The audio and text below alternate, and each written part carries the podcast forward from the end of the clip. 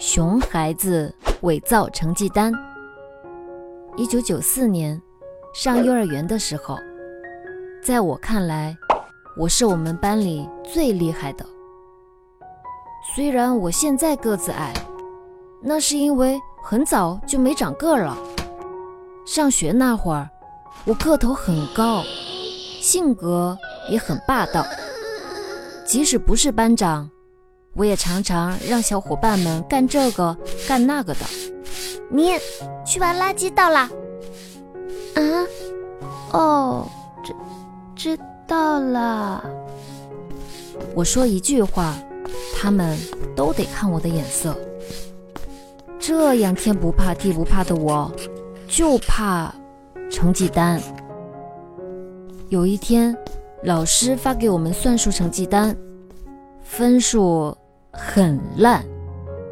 这可是我最喜欢的课，但是只得了三十分。想起爸妈失望的样子，不对，其实是怕被爸妈教训。我一直在那叹气，在旁边看着的小伙伴向我走过来，然后很小心地说。阿阿兰，我我有个好主意，把三十分改成八十分，怎么样？我一下子就来精神了。好吧，你以后都不用扫地了。然后很小心的用红笔把分数改了。回到家，我给妈妈看成绩单，心脏。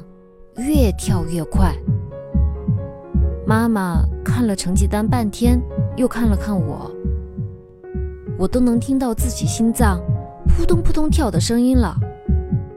阿兰，学习不好不要紧，撒谎可就不对了啊！我什么话也没敢说。有骗我的，现在就说。孩子，这是像谁呀？从现在开始，放学以后哪儿也不准去，就在家好好学习。